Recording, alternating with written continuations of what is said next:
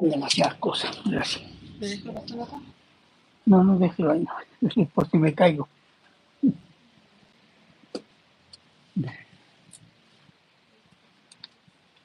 Amén. ¿Se escucha bien? ¿Se escucha bien? Bien. Hoy día vamos a seguir en este párrafo, pero vamos a ver dos aspectos de la actividad del, o del ministerio del Señor Jesús. ¿Mm? Que podrían decirse como subtítulo del título que está ahí, Obras del Día y Luz del Mundo. Ahora, la palabra luz es sinónimo de claridad, iluminación, día. Y la luz nos da, ¿qué nos da? Seguridad, porque podemos ver todas las cosas con sus detalles, ¿cierto? Podemos conocerlas. Entonces tenemos varios tipos de luz. Tenemos la luz natural del día, la que estamos gozando ahora, ¿cierto? Después tenemos eh, la luz artificial, la creada por el hombre, a poder ver en la noche. ¿A partir de qué? De elementos de la naturaleza. Está la luz mental, iluminación ideológica, que son las personas que tienen el poder de imponer un proyecto sociopolítico al mundo que supuestamente es para favorecer a la humanidad. En general y también en particular, esa iluminación humana del entendimiento es inspirada por el diablo y sus demonios. Y está la luz de Dios por medio de Jesucristo, en luz poderosa y santa, que revela la verdad del mundo. ¿Y cuál es la verdad del mundo? El pecado y la rebelión contra Dios. La mayoría de los hombres rechaza la ley de Dios, la luz de Dios. Solo una manada pequeña se somete a la luz de Dios que es Cristo. El Señor Jesús declaró que su obra es hecha durante el día y declaró que Él es la luz del mundo. Y las dos declaraciones están relacionadas con el milagro que se aprestaba a realizar a un ciego de nacimiento, pero revelan también que él tiene una naturaleza divina. ¿Mm? Amén. Amén. Entonces, estamos en milagro verdadero y polémico y subtítulo Obras del día y luz del mundo. Vamos a orar. Padre bueno, eterno y misericordioso, Señor, damos gracias, Señor, porque podemos examinar libremente su palabra, rogamos su bendición, por su gracia, seamos bendecidos, Señor, en nuestro corazón para recibir esta palabra. No hay obstáculo en nuestro ser de pecado, de rebelión, de dureza de corazón y que usted los quebrante, nos quebrante a cada uno de nosotros para recibir esta palabra. Y que nuestra, el Espíritu Santo Todopoderoso haga fructificar en nuestras vidas para la gloria de su santo nombre. Le damos gracias, Señor, por esta posibilidad y se lo agradecemos siempre en Cristo Jesús. Amén. en un vasito de agua, por favor. Ya.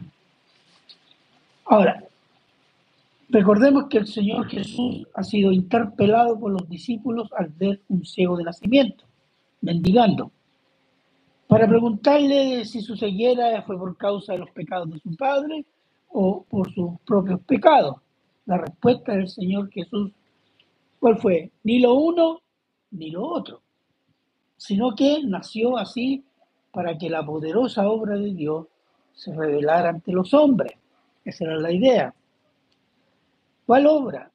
La obra de sanación, la obra de perdón, la obra de salvación. ¿Mm? Y después, gracias.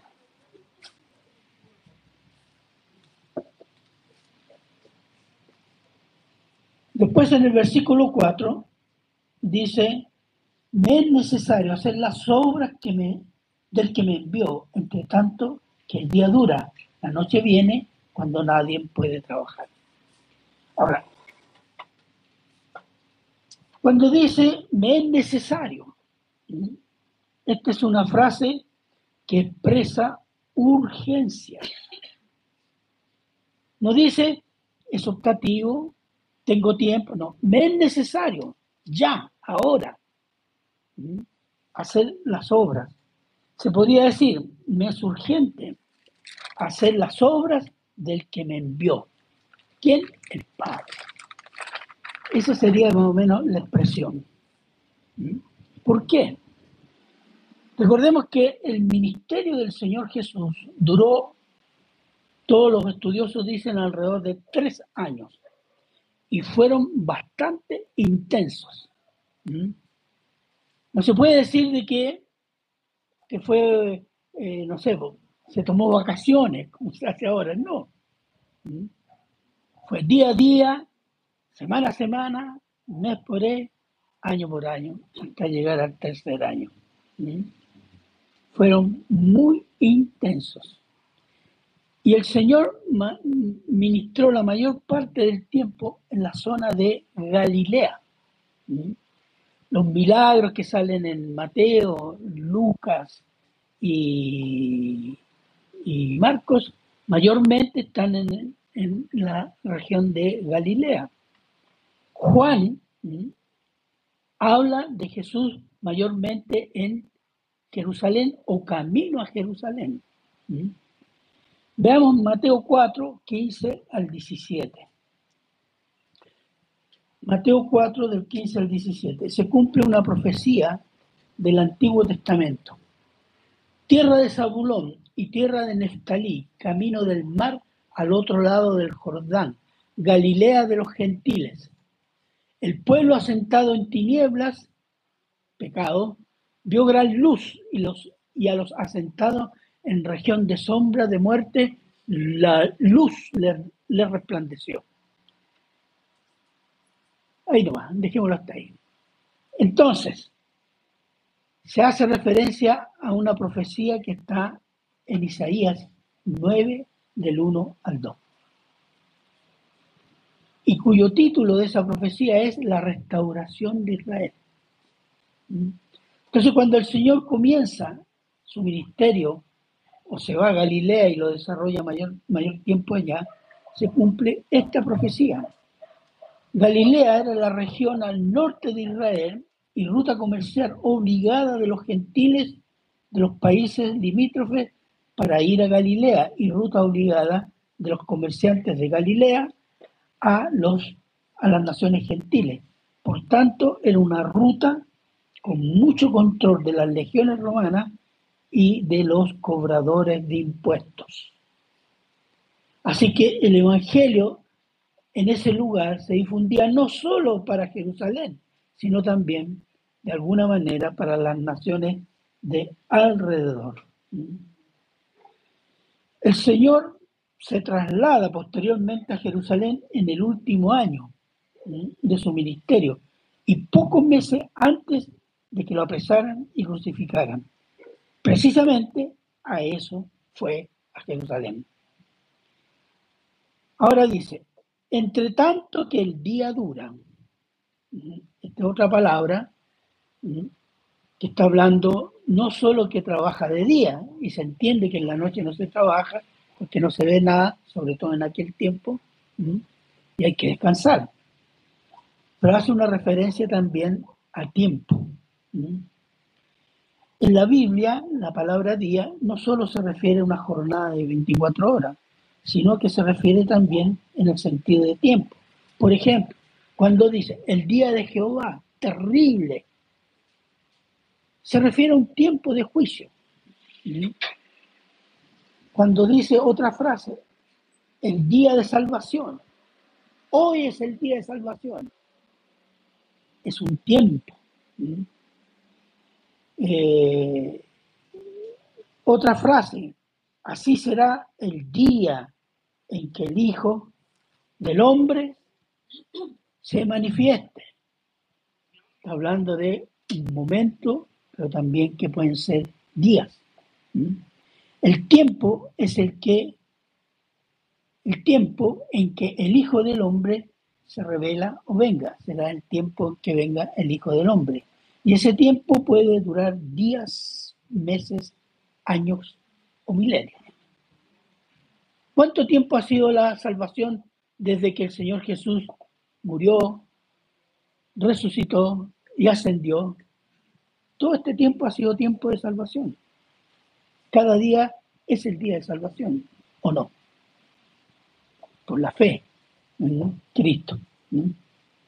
Entonces, en este caso, el Señor Jesús se refiere, cuando habla del día, del tiempo, el tiempo que Él tiene limitado para dar testimonio y revelación del Padre para salvación por medio de su muerte en la cruz. De modo que día, en este caso, también podría indicar tiempo de revelación. El juicio cuando viene, no viene escondido. Va a ser evidente a todos los hombres. Tiempo de revelación, ¿no? Amén. Amén. Y las obras, los milagros, señales y prodigios del Señor Jesús revelaban que Él es Dios hecho hombre, el Mesías prometido, el Rey de Israel y del mundo. Ese era el sentido de las obras. Eso lo hablamos la otra vez. Ahora, cuando dice, entre tanto que el día dura, habla de una duración temporal, limitada, del tiempo del día, de la presencia del Señor Jesús en la tierra. De eso está hablando. Tanto que el día dura, hago las obras del que me envió. Entonces, pero va a haber un tiempo en que el día va a ser eterno. ¿Sí o no? Miren, vamos a ver Apocalipsis 21, 23 al 27. Apocalipsis 21, del 23 al 27. Si alguien lo puede leer, porque yo voy a tomar un vaso de agua.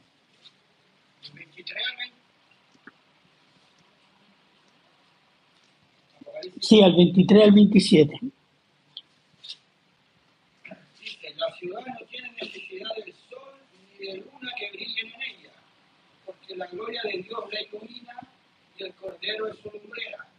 Y las naciones que hubieran sido salvas andarán a la luz de ella, y los reyes de la tierra traerán su gloria y honor a ella. Sus puertas nunca serán cerradas de día, pues allí no habrá noche y llevarán la gloria y la honra de las naciones a ella. No entrará en ella ninguna cosa inmunda o que hace abominación y mentira, sino que solamente los que están inscritos en el libro de la vida del Cordero. Amén.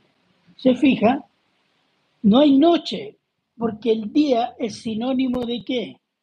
De perfecta y completa comunión de Dios con su pueblo.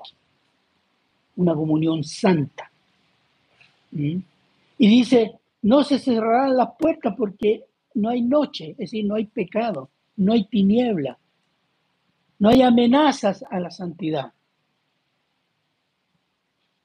Y eso es el sentido del día. Revelación, y en este caso, una revelación permanente, vamos a estar en comunión con nuestro Señor y el Cordero. Entonces, Y termina diciendo el Señor, la noche viene cuando nadie puede trabajar. ¿Y cómo se refiere a un día temporal? Es decir, el momento que Él está en Israel. Ahora, ¿a qué se refiere con la noche? Si el día es el tiempo de la presencia del Hijo de Dios en la tierra, en ese momento en Israel, la noche es el tiempo de oscuridad, confusión, temor y desesperanza cuando el Señor Jesús fue apresado, enjuiciado y crucificado. En lo cual los discípulos, ¿qué lo que hicieron? Afrentaron las fuerzas enemigas del contra- huyeron, se escondieron. ¿Ah? Confusión, miedo, temor. Y ya no pudieron trabajar, es decir, ya no podían hacer la obra de Dios. ¿Se fijan? Hacer la obra de Dios. Veamos Juan 12, 35 y 36. Juan 12, 35, 36. Dice, entonces Jesús les dijo, aún por un poco está la luz entre vosotros. Andad entre tanto que tenéis luz, para que no os sorprendan las tinieblas, porque el que anda en tinieblas no sabe a dónde vas. Entre tanto que tenéis la luz, creed en la luz para que seáis hijos de luz. Esto se lo está diciendo a los judíos y también a los discípulos. Dice, hay luz ahora. La luz era Cristo, el mensaje de Cristo, la presencia y el carácter de Cristo. Creed en mí y tendréis luz. Eso es lo que está diciendo. ¿Cuál luz? La luz de Dios. ¿Mm? Lucas 22, 52, 53.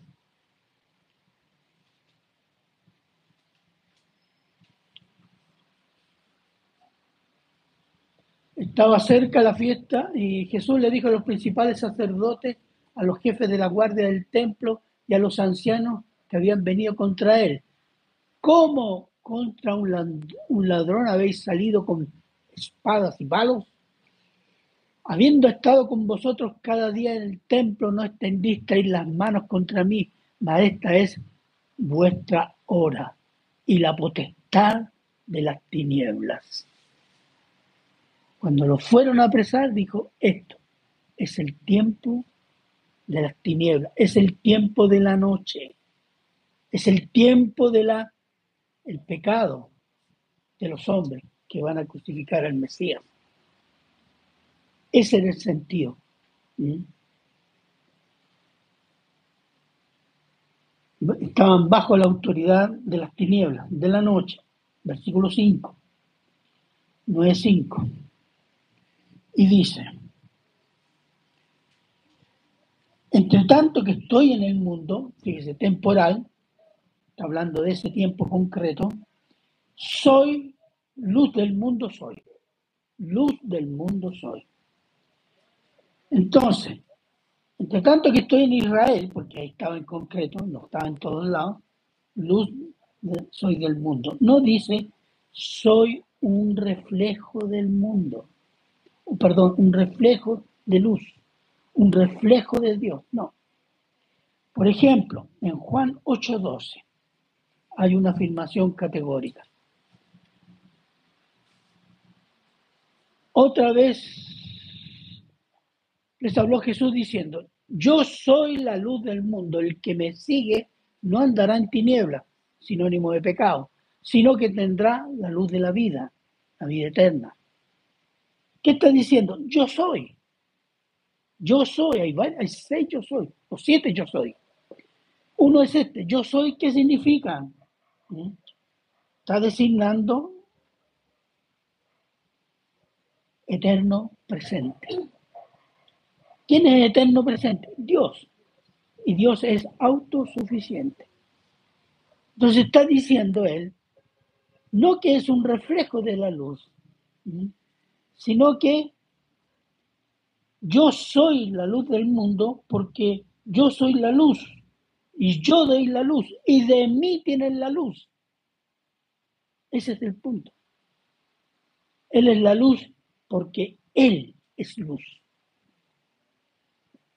Y fuera de Dios Padre, Hijo y Espíritu Santo, no hay nadie más que sea luz para la creación. No son otros dioses que invente el hombre o que haya heredado de leyendas antiguas. No hay otros dioses. El único Dios verdadero que tenemos revelado en las Escrituras y su Hijo Jesucristo y el Todopoderoso Espíritu Santo son la luz. Son la luz de la creación. Y el sinónimo de luz espiritual es la verdad.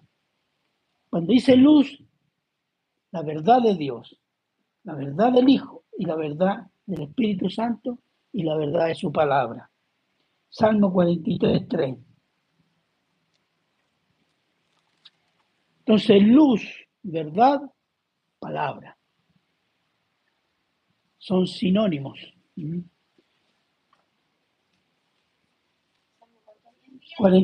3.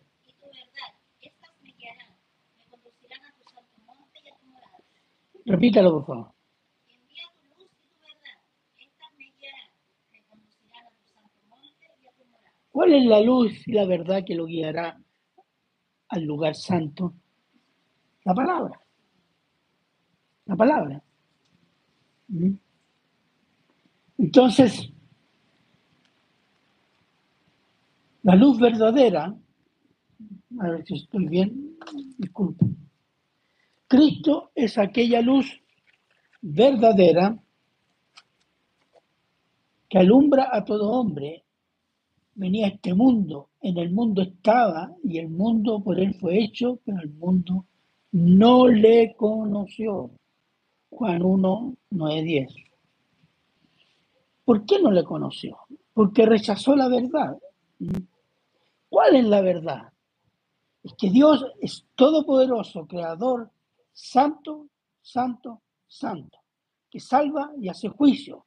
Y el hombre es una criatura pecadora, pecadora, pecadora, que será juzgada por Dios santo pero en su misericordia prometió a su Hijo amado, el cual vino a la tierra como hombre para que pagara por el pecado de los hombres con su sacrificio, satisfaciendo la justicia y santidad de Dios, salvando a los hombres por la fe en la persona y obra de Cristo. Esta es la verdad que el mundo rechazó y sigue rechazando no quiere ver.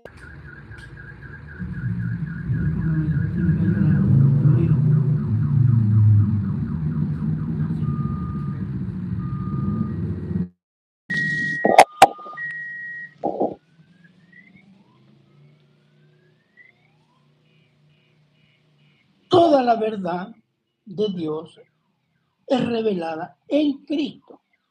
¿Y quién está ¿En quién está la salvación, la santificación, la sabiduría, el amor, la gracia de Dios para la glorificación eterna de los salvos y la condenación eterna de los que rechazan a Cristo?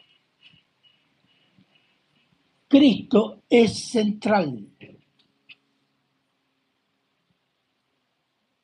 Ahora en marzo comienza la introducción al Antiguo Testamento. Su historia de Israel pero la historia de Israel está atravesada por un anuncio del Mesías. Desde Génesis hasta Malaquías. ¿Mm?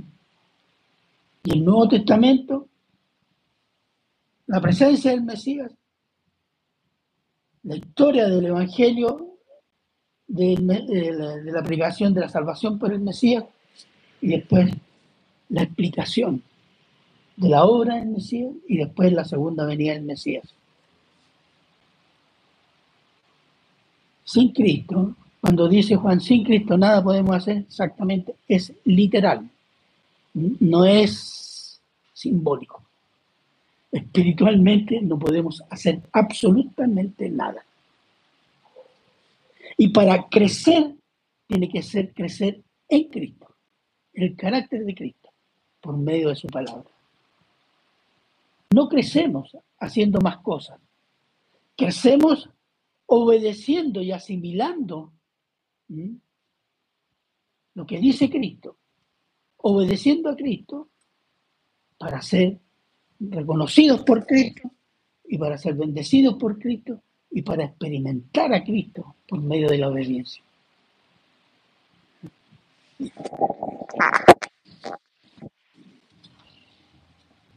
Bien.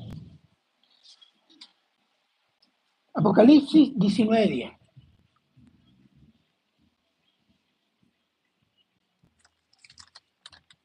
Apocalipsis 19.10.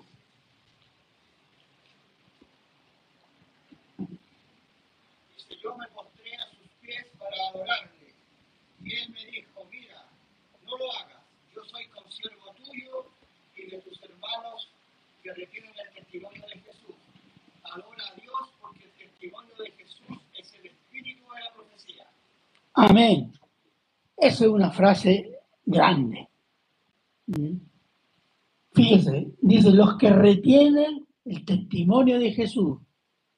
¿Quiénes son? Los que creen, los que se sometieron, los que esperan en Él, los que creyeron sus promesas. ¿Mm? Eso es retener y creer que Él viene de Dios y es Dios hecho hombre. Retener lo que es Cristo, lo que enseña Cristo y las obras de Cristo. A los que creen. Y dice, adora a Dios, ¿eh? Porque el testimonio de Jesús es el espíritu, la esencia de la profecía. Y aquí profecía se refiere a qué? A toda la palabra de Dios. Cuando hablan de palabra profética, te escucha, ah, aquí viene el, el futuro, hay que nos espera.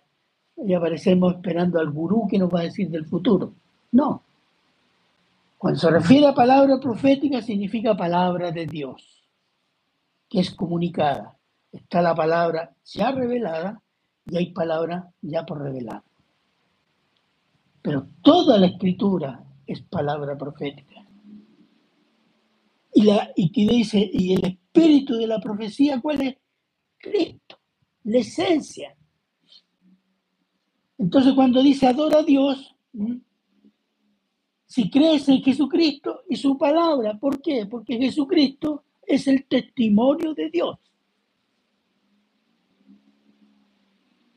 Es revelación de Dios. Esa frase marca la centralidad de Cristo, hermanos. No se le olvide nunca. Si alguien viene con otro Cristo, o a poner a Cristo y a la Virgen María como corredentora, esos son hijos del diablo. O que vienen a poner aquí que el apóstol, no sé, cualquier apóstol trasnochado que anda por ahí. ¿Mm? No. Recuérdele. ¿Qué dijo el ángel? El testimonio de Jesús es el espíritu de la profecía y nadie más. Eso no se nos tiene que olvidar, hermano. Porque todo el Nuevo Testamento nos señala a crecer en Cristo. Entonces, el que tiene sus esperanzas en Cristo hoy y los que van a creer mañana y los del pasado que esperaban la venida del Mesías en Israel y lo reconocieron en su primera venida, son los hijos de Dios. Y los hijos de Dios son hijos de la luz. Son y somos luz del mundo. ¿Por qué? Por Cristo, hermanos. No porque somos, como dice eh, la nueva era, que tenemos una divinidad dentro, somos, tenemos algo de divino. Anda mucha porquería diciendo eso, y eso dice, incluso algunos con cara inteligente lo dicen, que tenemos una chispa espiritual que nos hace casi iguales a Dios. Nosotros somos creados a la imagen y semejanza de Dios, pero tenemos una imagen y, y- y semejanza de Dios corrompida por el pecado, que nos separa de Dios. Y si no es por la obra de Cristo, no nos salva nada ni nadie. ¿Mm? Entonces, somos luz del mundo, no por algún mérito espiritual, porque espiritualmente estamos muertos gracias al pecado, o por algún mérito de bondad, porque por el pecado estamos corrompidos y muertos para Dios. Tito 3, 3 7.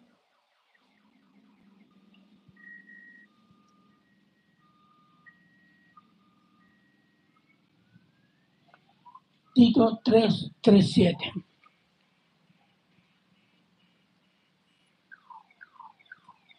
Porque nosotros también éramos en otro tiempo insensatos, rebeldes, extraviados, esclavos de concupiscencia y deleite diversos, viviendo en malicia, en envidia, aborrecibles y aborreciendo unos a otros.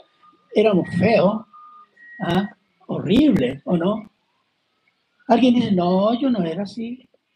No, yo tengo algo bueno. Por eso el Señor me salvó. Porque vio en algo a mí, algo de bueno. Eso es muy católico, paréntesis. ¿Ah? Pero cuando se manifestó la bondad de Dios, nuestro Salvador, y su amor para con los hombres, nos salvó no por obras de justicia que nosotros hubiéramos hecho, sino por su misericordia, por el lavamiento de la regeneración y por la renovación en el Espíritu Santo.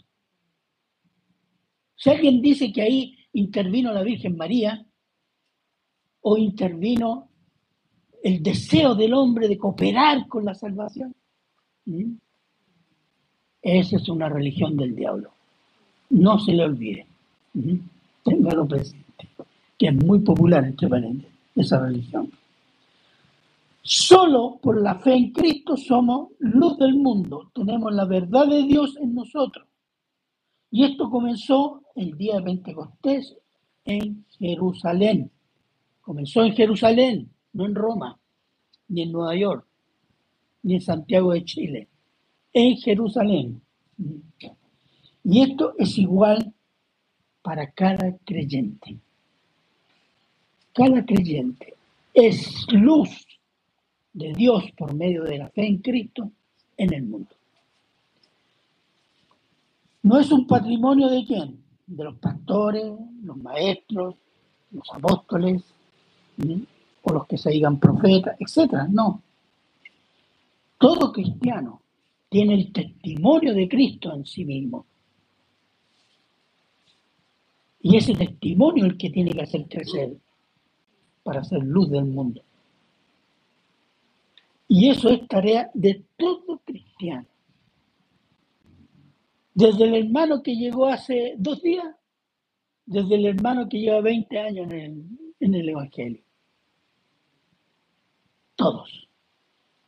Porque Dios, por medio de Cristo, le ha puesto todo, como dice en Efesios, toda bendición espiritual en Cristo Jesús en los lugares celestiales. No es optativo, hermanos. No es optativo. Debemos tomar conciencia de lo que somos, de lo que se nos ha dado por misericordia. A, a, la tarea que se nos ha llamado y se nos ha capacitado. Y debemos disponernos para que esa capacitación crezca Y eso es crecer, hermano. A eso somos llamados. Ser luz del mundo. La luz del mundo es Cristo. ¿Y Cristo dónde está? En su iglesia. En los creyentes. Y es nuestra misión mostrar esa luz.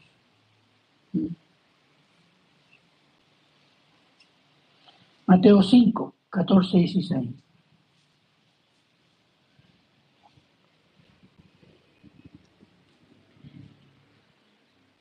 Aquí este es el sermón del monte y en ese contexto, está en Mateo, dice, vosotros sois la luz del mundo, una ciudad sentada sobre un monte no se puede esconder, etc.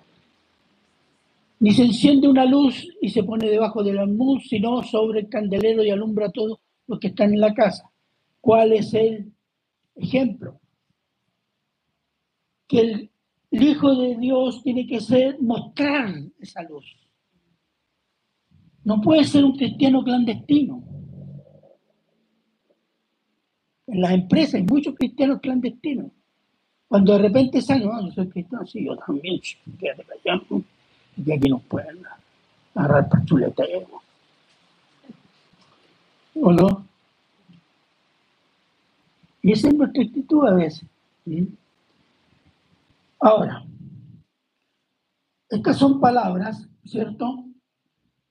De, lo que se llama el Sermón del Monte dirigido a una multitud de judíos en la cual el Señor Jesús explicó y aplicó el sentido real y más profundo de la ley de Moisés. ¿Y quién? Y que quien viviera la ley de Moisés honestamente entendería y reconocería su profunda pecaminosidad e impotencia y condenación. Y acudiría a la promesa de Dios de un Mesías salvador del pecado y de la condenación eterna. Ese era el propósito de la ley. Ahora, voy a alargar en este paréntesis un poco. Eh, muchos dicen de que el sermón del monte son las leyes de Dios que solo pueden aplicarse durante el reino. Bien, es una forma de decir que hoy día son inaplicables. No se pueden vivir. ¿Mm? O la otra idea es que se predica esto fundamentalmente para los judíos, porque está en el Antiguo Testamento, entonces como es del Antiguo Testamento, eh, eh, la ley es para los judíos, no es para los cristianos. Y eso ha llamado a confusión. Miren, Romanos 8, 3 y 4.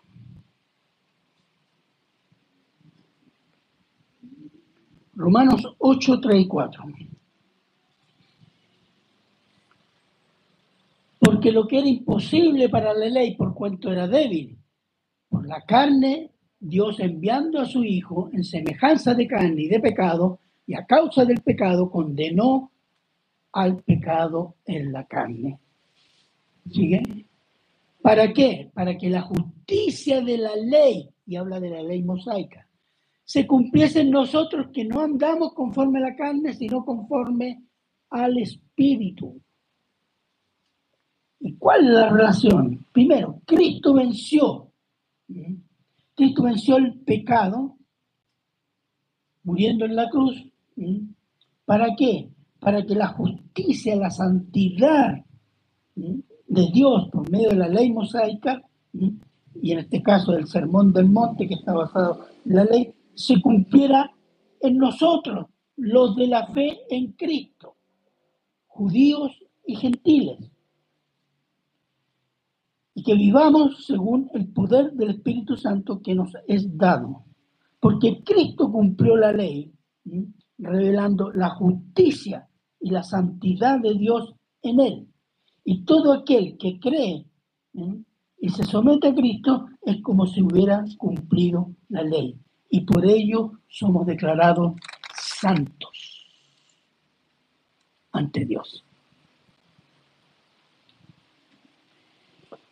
Y por el poder del Espíritu Santo que viene a vivir en el creyente en Cristo se nos da el poder de luchar contra la carne, el mundo y el malo para crecer en santidad de Cristo. Ese es el punto. Dios no ha eliminado la ley. Dios hizo cumplir la ley a un hombre, Cristo. Y la fe en Cristo es como si yo delante de Dios hubiera cumplido la ley. Por eso somos llamados justos. Se nos imputa la santidad de Cristo.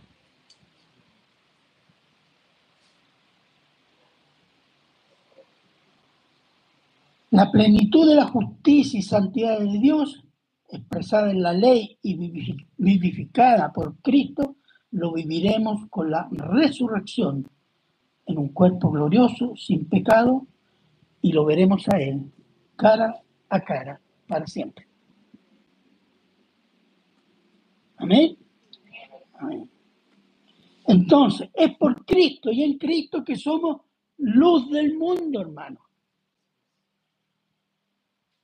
Nadie puede tener ese título, sino el que cree en Cristo y solo en Cristo. No Cristo y algo más. Y Cristo alguien más. No.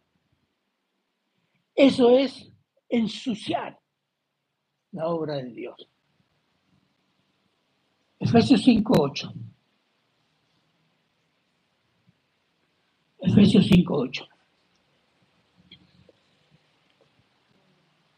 Porque en otro tiempo erais tinieblas, mas ahora sois luz en el Señor. Por tanto, andad como hijos de luz. ¿Quién dijo amén? Amén.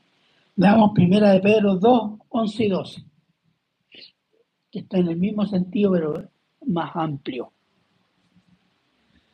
Amados, yo ruego como extranjeros y peregrinos somos extranjeros en este mundo, estamos de pasada, somos peregrinos porque nuestra ciudadanía, ¿dónde está? En el cielo, ya estamos todos listos. Que os obtengáis, abstengáis de los deseos carnales que batallan contra el alma, que todavía están. Pero tenemos el poder de vencerlos. Amén, dígame. Manteniendo buena vuestra manera de vivir entre los gentiles, para que en lo que murmuran de vosotros como malhechores, glorifiquen a Dios en el día de la visitación, el día de la venida del Señor, al considerar vuestras buenas obras. Fíjese, ser luz en el mundo es hacer las obras de Cristo, obedecer a Cristo, dar testimonio de Cristo. Eso es ser luz en el mundo. ¿Por qué cree que la gente está rechazando la predicación? Porque cuando usted comienza a predicar y decir, eh, tiene que arrepentirse, etcétera, no, ya se puso pesado, se puso fome este, arruina la fiesta. Se escucha eso. O cuando llega un pastor a una fiesta, todos se ponen a un lado y dicen, ya no, no fuma. Ah, y se va el pastor y ¡ah! se desatan. ¿O no? Yo fui a un casamiento una vez y yo estuve hasta una cierta hora, después me fui, pero así sucedió, pues me contaron. Pero fíjese la actitud de la gente que tiene sentimientos de culpa. ¿Se fija? No tiene miedo a la amonestación. La sola presencia. ¿Y saber que un pastor? No, no, ya. Sí, el vocabulario. No, diga, ya, está el pastor acá. Pero se va el pastor. se suelta un rosario. Pero eso es. Eso es. Porque somos luz del mundo. Y ser luz del mundo significa ser la conciencia del mundo. La conciencia de que ellos son pecadores, que ellos tienen que arrepentirse, que están bajo juicio. Y el mundo no quiere escuchar eso. Por eso el cristianismo es perseguido y va a ser perseguido. No quieren oír hablar de eso. ¿Mm? De modo que si estamos en Cristo, somos llamados a reflejar de Cristo en nuestra vida, en nuestras obras y en nuestro hablar para dar testimonio de la luz de Cristo al mundo en tinieblas. Los judíos, como pueblo de Dios, no reconocieron la profundidad de su pecado y por ello no entendieron el rol de la ley y creyeron que la salvación es por obras de la ley y rechazaron a Cristo. Algo parecido está sucediendo en el cristianismo de hoy, hace muchos años, se ha relativizado el pecado, se ha superficializado el Evangelio, se ha convertido a Cristo en un ídolo buena persona. Y el sentir carnal es el parámetro de la verdad. Mucho cristianismo evangélico está siendo tan apóstatas como los judíos, transformándose en testigos del espíritu del anticristo, que quieren apagar la luz de Cristo. Apagar la luz de Cristo significa perseguir a los creyentes. Y hermanos, una advertencia, y si no estamos atentos y obedientes a la palabra de Dios,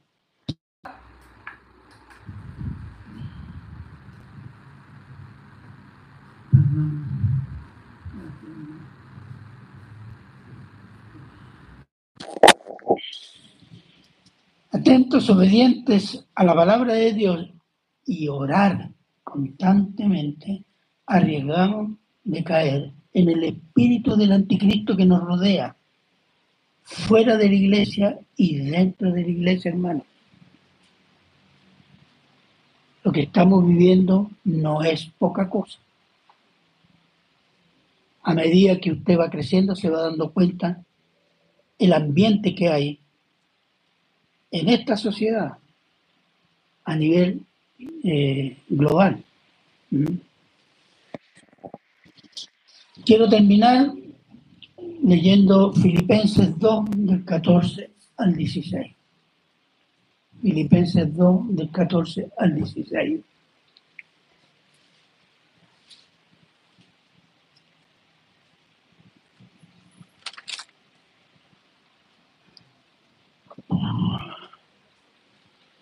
Haced todo sin murmuraciones y contiendas, para que seáis irreprensibles y sencillos, hijos de Dios sin mancha, en medio de una generación maligna y perversa, en medio de la cual resplandecéis como luminares en el mundo. De eso se trata. Que nuestro modo de vida nuestro modo de relacionarnos, nuestro modo de hablar incluso. Refleje eso, llame la atención y despierte la curiosidad y dar directamente testimonio de Cristo, es decir, predique el Evangelio. Eso significa ser luz, hermano. Y nosotros los pastores, los diáconos, los maestros, el hermano que está sentado allá atrás, el que llegó hace dos días, etcétera, todos tienen que prepararse para manifestar la luz de Cristo. Prepararse, estudiar, obedecer, humillarse, someterse. Son todas las actitudes que nos hacen crecer para depender de qué? De la palabra de Dios. Porque hermano, no vale nada llamarse evangélico y vivir como los demonios. Vamos a ser exactamente igual que los fariseos. Y el Señor les va a decir, ¿ven esos evangélicos? Hagan lo que dicen, pero no hagan lo que hacen. Así es. Tengamos cuidado y observemos nuestro comportamiento. Amén. Amén. Bien, oremos hermanos. Padre bueno, eterno y misericordioso Señor, damos gracias Señor. Su palabra, Señor, poderosa, sabia. Gracias porque el Espíritu Santo nos ayuda a discernir. Gracias por esta bendición, Señor. Despierta, redargúyanos, Señor, zamarréanos para hacer tu obra, Señor, porque somos duros de entendimiento y a veces duros de corazón también. Perdónanos, Señor. Por amor a Cristo, te pedimos perdón, Señor, y ayúdanos a hacer la potencia que tú has puesto en nuestros, nuestras personas, Señor. Gracias, Padre. Se lo agradecemos siempre en Cristo Jesús. Amén y amén.